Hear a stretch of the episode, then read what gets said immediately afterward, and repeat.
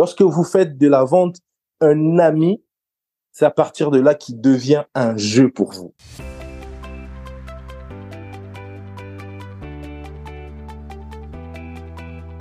Bienvenue dans ce nouvel épisode du podcast Le jeu de la vente destiné aux entrepreneurs ou aux commerciaux qui veulent booster leur chiffre d'affaires tout en s'amusant.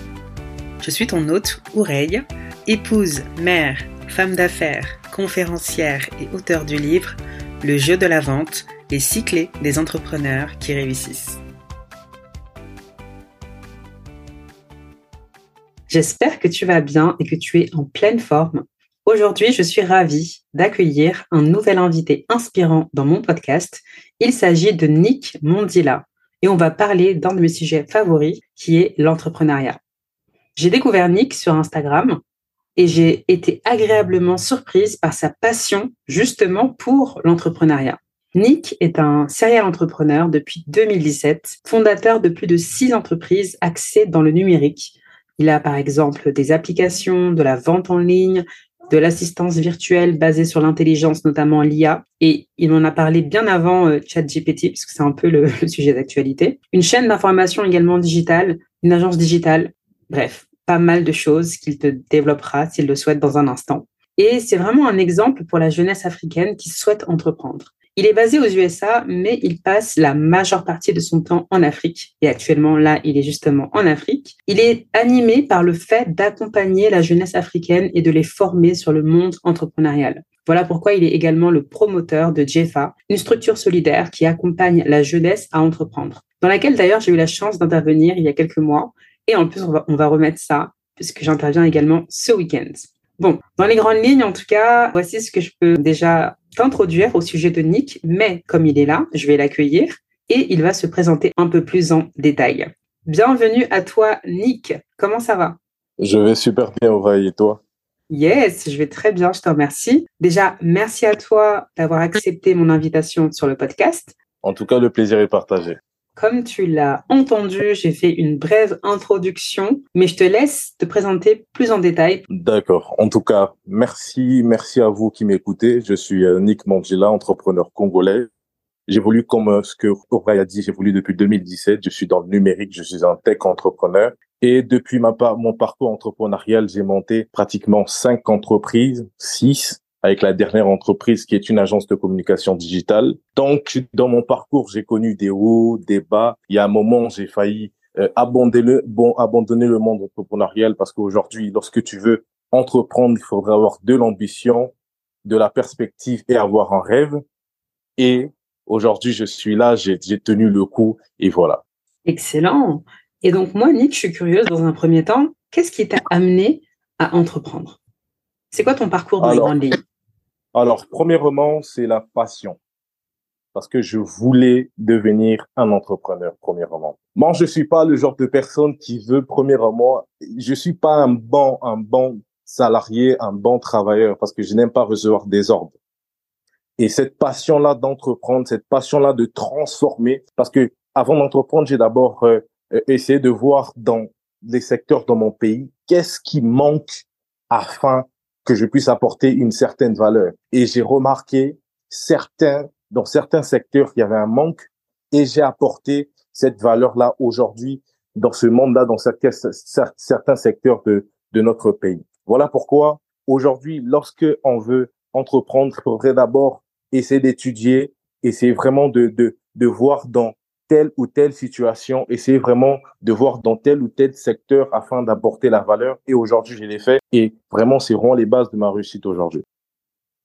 All right. Je sais que tu as également vécu aux États-Unis. Tu reviens très souvent en Afrique pour développer tes, activités. Parle-nous un peu de, ton parcours. Dis-nous un peu, voilà, qu'est-ce qui t'a amené à euh, t'installer aux États-Unis et également revenir sur le continent pour développer des, business? Déjà, euh, moi, je sors d'une école d'ingénieur. J'ai fait euh, premièrement l'école secondaire à Brazzaville, d'où j'ai obtenu mon baccalauréat. Après le, le baccalauréat, j'ai obtenu une bourse d'études qui m'a permis d'aller travailler, d'aller étudier aux États-Unis. Après, euh, j'ai commencé à étudier aux États-Unis où J'ai même travaillé dans une entreprise qui était basée dans, sur les appareils connectés. Parce que déjà, dans mon parcours, j'ai fait informatique. Après, je me suis spécialisé en deep learning, machine learning, qui est l'intelligence artificielle. Et après mon parcours aux États-Unis, j'ai voulu investir en Afrique parce que l'investissement en Afrique, c'est l'Afrique est un continent du futur. L'Afrique aujourd'hui est vraiment euh, euh, euh, porteur du développement. L'Afrique aujourd'hui, il y a beaucoup de choses à faire en Afrique et il y a beaucoup d'argent à obtenir en Afrique. Voilà pourquoi je suis revenu pour commencer à entreprendre. C'était pas facile parce que sortir d'un continent, sortir d'un pays où il y a du développement, sortir d'un pays où il y a, on connaît pas des, coupures d'électricité, on connaît pas euh, des coupures d'eau et venir dans un continent où tout est encore dans la base, surtout dans mon pays, c'était vraiment difficile pour un début. Après, on a tenu le coup on a essayé vraiment d'apporter l'innovation, on a essayé, et on a essayé vraiment d'apporter de la nouvelle perspective. Et voilà, aujourd'hui, on est là. Excellent. En tout cas, bravo à toi pour cette décision et bravo à toi pour cette volonté également de participer, de contribuer à l'entrepreneuriat en Afrique. Dis-moi, Nick, en tant que serial entrepreneur, pourquoi selon toi l'entrepreneuriat est la meilleure voie vers la liberté financière? Alors, aujourd'hui, l'entrepreneuriat est la meilleure voie vers la liberté financière. Pourquoi? Parce qu'aujourd'hui, lorsque on est entrepreneur, on a premièrement de surplus de revenus. Je m'explique. Aujourd'hui, par exemple, si je lance un business qui est dans l'agroalimentaire, un business, par exemple, qui est dans l'agriculture, qu'est-ce qu'on fait? J'apporte une certaine valeur et la conséquence de cette valeur-là est de l'argent. D'où les revenus augmentent, d'où j'apporte un certain appui sur le développement. Mais aujourd'hui, lorsqu'on bosse en entreprise, l'entreprise, c'est l'entreprise qui nous impose des tâches. L'entreprise nous impose un salaire, l'entreprise nous impose des tâches, l'entreprise nous impose quoi faire. Voilà pourquoi il y a quelqu'un qui a dit quelque part, lorsque on est travailleur, on est, on est, on est salarié quelque part, on est comme dans une prison. Pourquoi? Parce que lorsque on est salarié, euh, on est dans un labyrinthe où on veut sortir, où on veut faire ceci, où on n'arrive pas à faire cela. Voilà pourquoi pour atteindre la dépendance, l'indépendance financière, pardon, il faudrait entreprendre. Et moi, je suis pas dans cette thématique où je, pousse tout le monde à entreprendre. Non, parce que il faudrait souligner, il y a ceux-là qui sont bons en CEO, d'autres qui ne sont pas bons en CEO. D'où il faudrait vraiment enseigner, prévenir certaines personnes. Oui, tu peux entreprendre, mais il faut pas oublier aussi le, côté de de la vie séculière, le côté de travailler de travailler dans une entreprise et tout, parce que il y a des il y a de ceux-là qui sont bons en CEO, il y a d'autres qui ne sont pas bons en CEO. D'où il faudrait vraiment préparer les gens, il faudrait vraiment se connaître, il faudrait vraiment bon, je dis pas que aujourd'hui pour atteindre euh, une certaine indépendance financière, il faudrait forcément être entrepreneur. Je connais des gens qui sont allés financièrement mais qui ne sont pas entrepreneurs et tout. Donc premièrement, il faudrait savoir qu'est-ce que nous voulons faire. Il faudrait vraiment connaître, nous connaître nous-mêmes. Il faudrait vraiment savoir où je dois entreprendre parce qu'on peut aussi entreprendre et ne pas atteindre cette dépendance financière-là. Donc voilà. Mm-hmm. Tout le monde n'est pas forcément fait pour être, pour être CEO. Et justement, selon toi, quelles sont les compétences à maîtriser pour réussir en tant que CEO Premièrement, les compétences à maîtriser pour être CEO, il faudrait, euh, comme j'ai dit, premièrement, se remettre en question.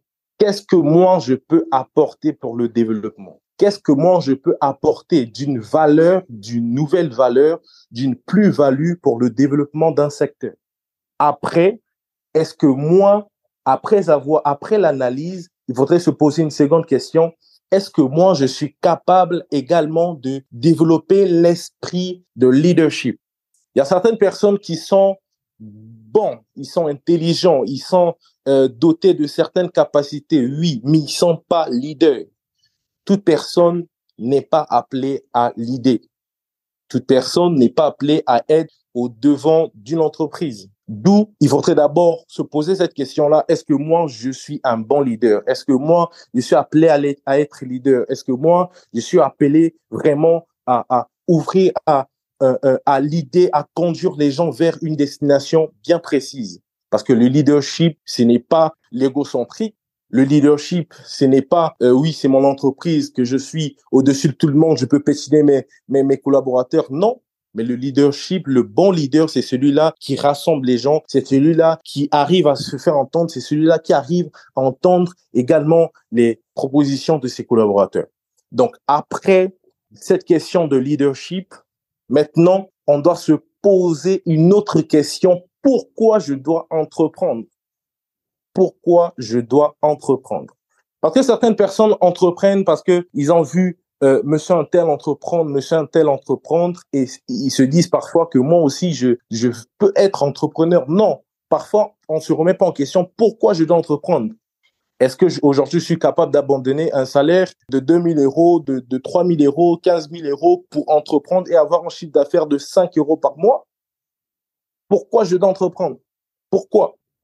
Et après la question du pourquoi, c'est maintenant à partir de là qu'on commence à développer les idées, monter un business plan, comment faire, étudier un secteur, faire ceci, faire cela.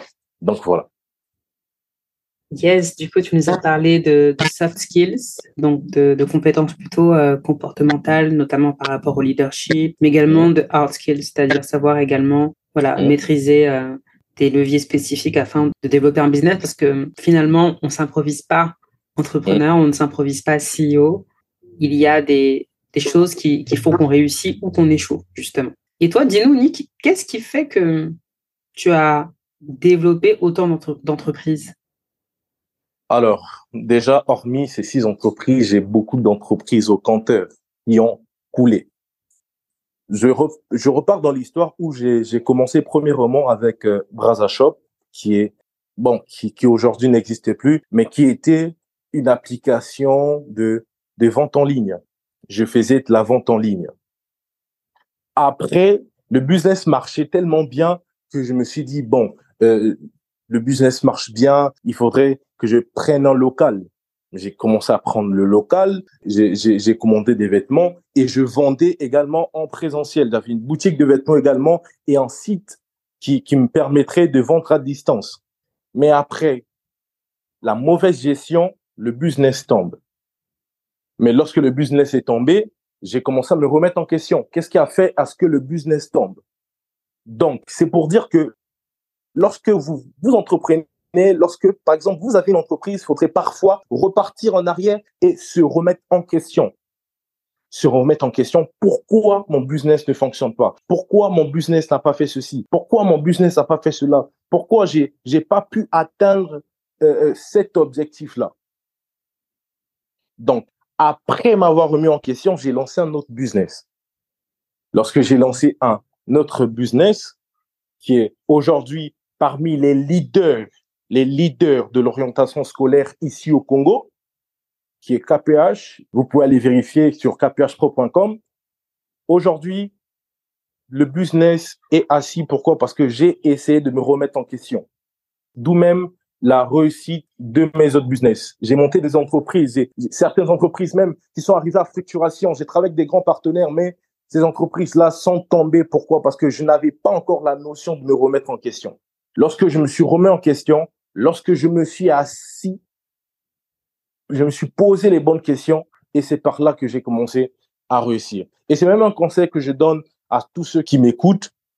Lorsque vous voulez réussir en business, lorsque vous voulez construire quelque chose, lorsque vous voulez être parmi les leaders du marché aujourd'hui, il faudrait parfois se remettre en question. Oui, mon business fonctionne, mais pourquoi il fonctionne? Il y a certains business qui fonctionnent parce qu'ils ont des gros clients. Ils ont deux, trois gros clients. Ils, ils ont trois clients au compteur qui les payent, par exemple, des produits allant jusqu'à des sommes astronomiques et ils se disent parfois, oui, mon business a assis. Non, c'est pas parce que tu as des grandes sommes que ton business est assis tu peux avoir ces trois clients-là, mais ces trois clients sont amenés à mourir. Ces trois clients sont appelés à quitter ton business, sont appelés à aller vers d'autres, opportunités. Mais est-ce que tu garantis vraiment la viabilité de, ton business? Est-ce que tu garantis vraiment la viabilité de tes produits?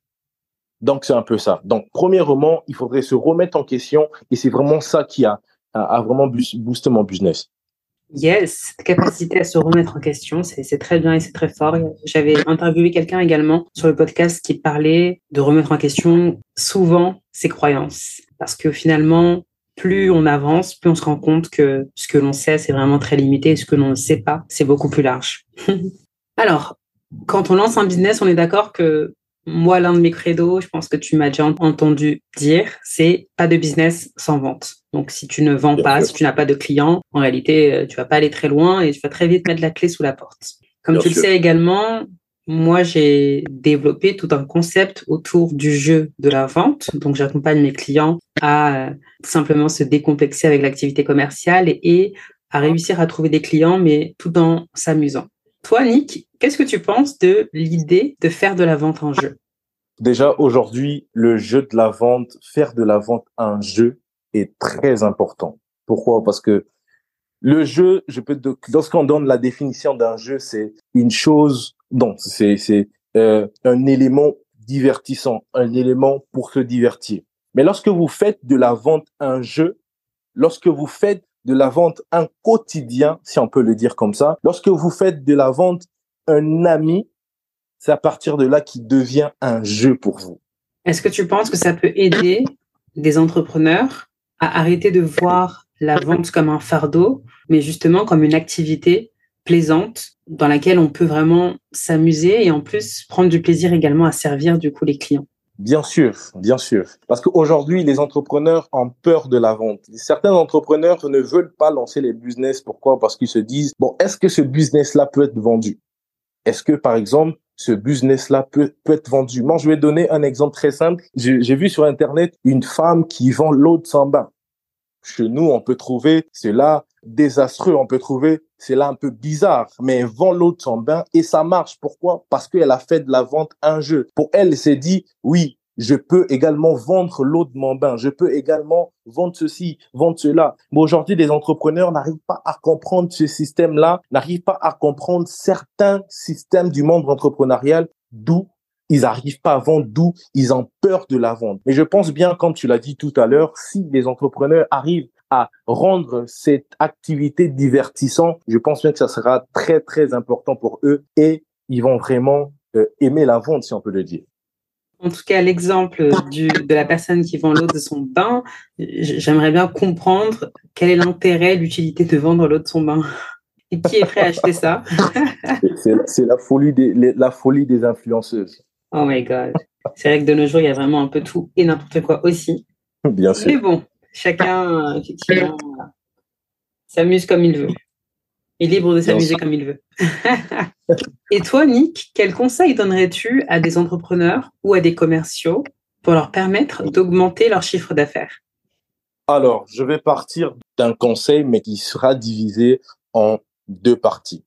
Donc, aujourd'hui, pour réussir la vente, pour aujourd'hui fructifier son entreprise, pour aujourd'hui accroître le chiffre d'affaires de son entreprise, faudrait premièrement, avant de débuter, parce que j'aime toujours repartir depuis le début, avant de débuter, se remettre en question et déterminer d'abord le produit vendu.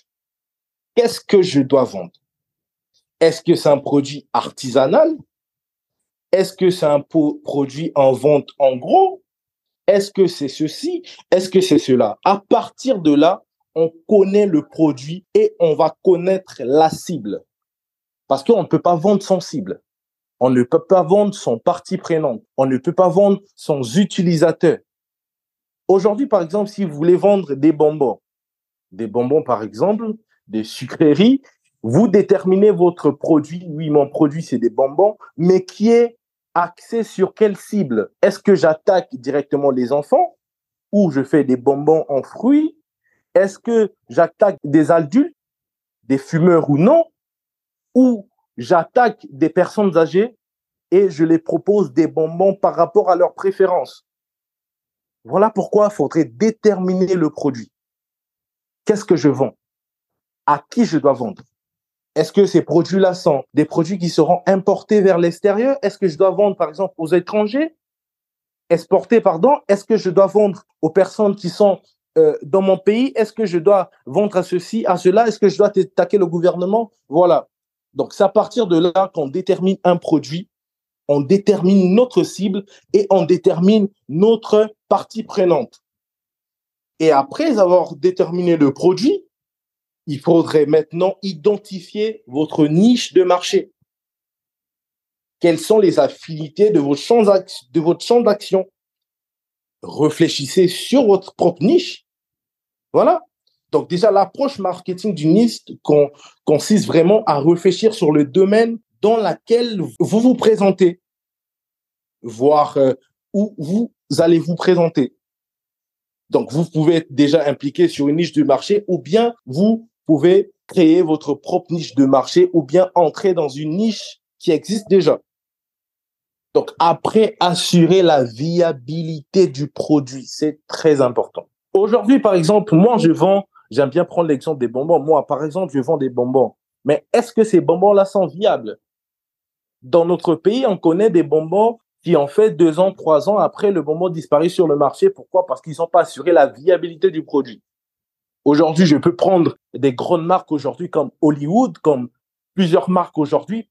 Ils sont dans le marché. Pourquoi? Parce qu'ils ont assuré la viabilité de leurs produits, la viabilité de leurs pastilles, la viabilité. Donc, déjà, pour assurer la viabilité de notre produit, il faudrait premièrement axer sur la qualité du produit. Parce qu'aujourd'hui, pour augmenter son chiffre d'affaires, pour augmenter la valeur de son entreprise, parce que aujourd'hui, euh, c'est même un conseil que je donne aux jeunes entrepreneurs, on n'entreprend pas parce que je veux me faire des revenus d'abord. Non, on entreprend parce qu'on veut apporter une plus-value dans un domaine, une plus-value dans un secteur. Pourquoi? Parce que l'argent et les conséquences de la plus-value qu'on apporte. L'argent et les conséquences de la valeur ajoutée qu'on apporte. Parce qu'aujourd'hui, il y a plusieurs, il y a plusieurs entreprises qui ont des bons produits, mais qui ne vendent pas. Il y a plusieurs entreprises qui proposent des produits plus que nous, mais qui ne vendent pas. Pourquoi? Parce qu'ils n'ont pas déterminé d'abord le secteur. Aujourd'hui, par exemple, je veux commencer une entreprise qui va par exemple, euh, fournir des formations, mais dans quelle formation je me lance? Est-ce que ce sont des formations business? Est-ce que la formation à laquelle je me lance est une formation qui est euh, d'actualité? Est-ce que c'est une formation qui est, voilà, comme ceci, comme cela? Donc, à partir de là, on assure la viabilité. Pourquoi? Parce qu'aujourd'hui, si vous avez une personne lambda qui consomme votre produit à une personne lambda, par exemple, qui, qui vient et consomme votre produit, cette personne lambda peut aller parler à une seconde personne peut aller parler à une troisième personne, à une quatrième personne, à une cinquième personne. Pourquoi? Parce que vous assurez la viabilité ainsi que la qualité de vos services et de vos produits. Donc, après avoir assuré la viabilité du produit, on passe sur réaliser l'étude du marché, comme je dis tout à l'heure. Réaliser l'étude du marché consiste premièrement à avoir qui sont là dans le secteur avant moi. Est-ce que moi qui apporte, par exemple, un service de marketing digital, est-ce que je n'ai pas de certaines entreprises qui proposent le même service-là? Je fais l'étude de l'existant, qui est très important pour l'augmentation d'une vente, qui est très important pour l'augmentation d'un business. Pourquoi? Parce qu'aujourd'hui, lorsqu'on fait euh, l'étude du marché, ou bien on fait l'étude d'un secteur de marché, cela nous permet, premièrement, de pouvoir voir est-ce que euh, celui-là, est-ce que l'entreprise X apporte, euh, qu'est-ce que l'entreprise X, pardon, apporte que moi je peux ajouter et c'est là qu'on parle de valeur ajoutée. Parce que ne vous trompez pas, il y a plusieurs entreprises qui, qui existent déjà. Il y a même des entreprises qui se fondent par jour. Il y a même des entreprises, on peut dire, qui copient nos, services. Je ne sais pas si entrent dans notre tête. Pourquoi? Parce qu'aujourd'hui, tu peux penser d'un service, mais l'entreprise existe déjà. Mais c'est à toi maintenant de pouvoir voir qu'est-ce que je dois faire par là, je dois commencer, par là, je dois étudier le marché, par là, je dois faire ceci, afin d'ajouter sur le service que lui, il apporte pas. Il fait, par exemple, ils vendent de l'eau minérale et toi, tu ajoutes, par exemple, le logo sur l'eau minérale. C'est la plus-value. Lui, il vend de l'eau sans logo, mais toi, tu ajoutes un logo, c'est la même eau, mais qui est vendue différemment. Étudier la concurrence, c'est très important parce que cela vous permettra de déterminer vraiment euh, les points forts et les points faibles de vos concurrents. Les points forts, oui, mon concurrent est fort sur euh, tel domaine. Et pour terminer, demandez à votre audience. Et je pense bien, avant de parler de demander à votre audience, il faudrait d'abord parler sur l'identité visuelle de l'entreprise. Orange, lorsque vous voyez même les affiches d'Orange, même leurs produits, même le, leur faire part, même euh, leur carte de visite, ils ont leur identité visuelle on a de l'orange, on a du blanc, on a du noir. l'identité visuelle qui est, très important pour votre entreprise, est très important dans la reconnaissance de votre entreprise, surtout sous le domaine du marketing. Bien présenter ses produits au niveau des réseaux sociaux, bien présenter ses services au niveau des réseaux sociaux. Voilà pourquoi vous, entrepreneur, toi, entrepreneur, tu dois premièrement avoir un bon designer. C'est très important. Lorsque vous suivez des vidéos sur Internet et vous allez sur Canvas, vous allez par exemple sur euh, euh, d'autres CMS et commencer à monter des affiches, arrêtez cela. Cherchez-vous des bons designers qui vont valoriser votre produit, qui vont valoriser le service que vous proposez, qui vont valoriser euh, ce que vous proposez. Vous pouvez aller aujourd'hui vers une agence de com, vous pouvez aller aujourd'hui vers telle ou telle agence qui vous permettra de valoriser vos produits sur les réseaux sociaux. Parce que même pour attirer une certaine audience, il faudrait bien présenter les produits. Après, demandez à cette audience-là, est-ce que vous aimez faire des sondages, par exemple? Est-ce que vous aimez tel ou tel produit? Est-ce que vous aimez, par exemple, l'eau que j'ai sortie, l'eau minérale que, j'ai sortie Est-ce que l'eau minérale a bon goût? Je vais vous raconter une histoire très rapidement. Il y a une entreprise dans notre pays, au Congo, où je suis basé actuellement. Cette entreprise-là vend de l'eau minérale. Mais cette entreprise-là, lorsque, lorsque l'entreprise a livré l'eau au niveau des, des supermarchés, l'eau avait du sable à l'intérieur. Il y avait des grains de sable à l'intérieur. Un, consommateur lambda, elle prend la bouteille d'eau, euh, il prend la bouteille d'eau, pardon, il consomme la bouteille d'eau et il remarque qu'il y a du sable en bas. Qu'est-ce qu'il fait? Il va écrire à l'entreprise au niveau des réseaux sociaux. Et cette entreprise-là, aujourd'hui, a enlevé toutes ces bouteilles d'eau-là. Pourquoi? Parce que elle n'a pas demandé à cette audience-là. Elle n'a pas demandé comment vous, avez trouvé de l'eau, par exemple. Comment vous, vous trouvez mes, mes produits? Donc, cela veut dire si cette femme-là, si cette jeune fille n'était pas partie écrire à, à cette entreprise-là, aujourd'hui, l'entreprise devait peut-être couler. Pourquoi? Parce qu'il y a du sable au niveau de leur bouteille d'eau. Donc, je pense que si vous respectez ces critères-là, je peux également ajouter un critère qui est le bon prix du produit. Lorsque vous respectez ces critères-là, qui est demander l'audience, étudier votre concurrence, réaliser l'étude du marché, euh, assurer la viabilité, réfléchir sur vos propres niches, affiner votre champ d'action, je pense bien qu'aujourd'hui, vous allez réussir, vous allez augmenter et fructifier la croissance de votre entreprise. Voilà. Waouh, merci beaucoup euh, à toi, Nick, pour toutes ces belles pépites que tu nous as partagées. Je pense que les auditeurs ont de quoi faire avec tout ce que tu nous as partagé. Ce que je retiens dans les grandes lignes, c'est que la raison pour laquelle tu entreprends ne doit pas être seulement par rapport à l'argent et qu'au final, l'argent est la résultante de la valeur que tu vas apporter sur le marché. Bien sûr. Super. Pour terminer, Nick, dis-nous où est-ce qu'on peut te retrouver pour suivre tes actualités ou prendre contact avec toi si on le souhaite? Alors, déjà, pour suivre mes actualités, les, les, utilisateurs peuvent aller sur mon compte Instagram, sur le label de Nick Mandila. Je suis également disponible sur Facebook ainsi que sur LinkedIn, sur sur le même label Nick Mandila. Donc, vous allez me retrouver. Vous pouvez me faire des messages en DM. Je serai vous répondre. Merci. Super. Je vais mettre le lien de ton Instagram dans la description de ce podcast. En tout cas, un grand merci, Nick, pour toutes ces pépites que tu nous as partagées aujourd'hui. Merci beaucoup. C'est un plaisir. C'est un plaisir, en tout cas. Avec joie. Merci à toi. Cher auditeur, j'espère que cet épisode t'a beaucoup plu. Nick nous a partagé beaucoup de valeurs. On se donne rendez-vous au prochain épisode. D'ici là, porte-toi bien et souviens-toi de mon credo, pas de business sans vente. Merci.